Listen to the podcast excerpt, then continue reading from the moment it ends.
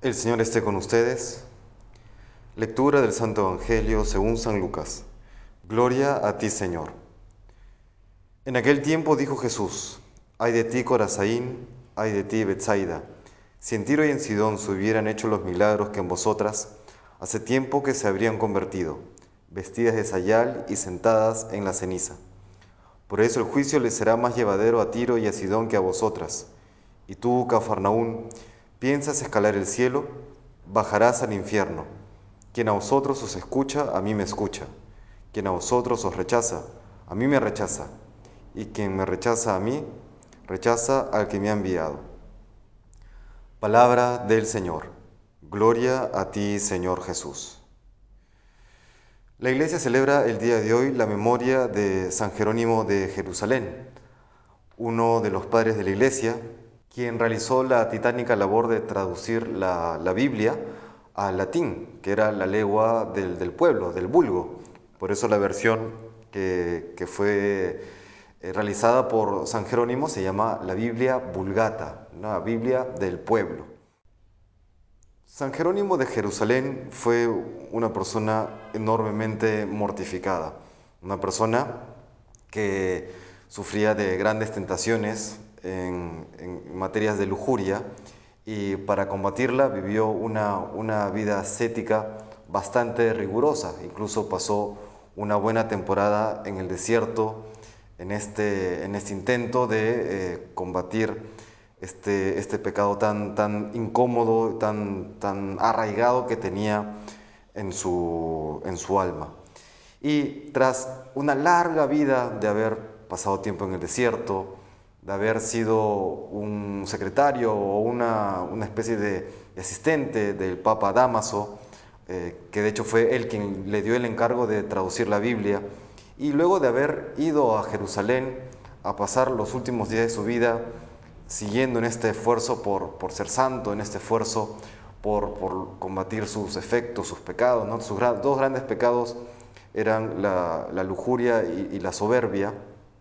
Tras todo ese tiempo, cuenta la historia que en una Navidad se le apareció en la gruta de Jerusalén el niño Jesús.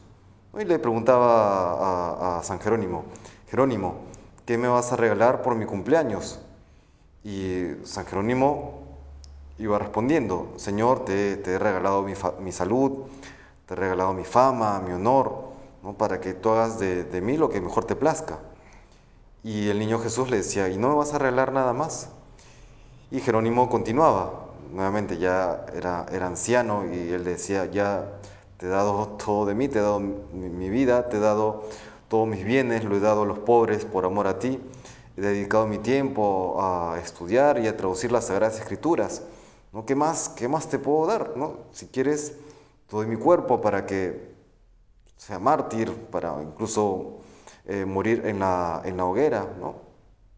Y así San Jerónimo continuaba diciéndole todo aquello que él estaba dispuesto a darle y a hacer por, por amor al Señor. Y en algún momento el niño Jesús le dice, eh, quiero que me des tus pecados para perdonártelos. Cuando San Jerónimo escucha estas palabras del Señor, pues rompe en llanto y, y entonces él comprende cuánto Dios le amaba, cuánto Jesús le amaba. No se trata pues entonces solamente un hacer cosas por amor a Dios, sino como comprendió Jerónimo también en esta, en esta aparición del Señor o, del niño Jesús, es que junto con hacer cosas por amor a Dios, también hay que dejarnos transformar por Él. Y en esa transformación hay que darle, como lo hizo San Jerónimo, darle nuestros pecados, darle nuestras miserias, darle nuestros dolores, para que Él los perdone, para que Él los sane, para que Él los purifique, nos purifique, nos santifique.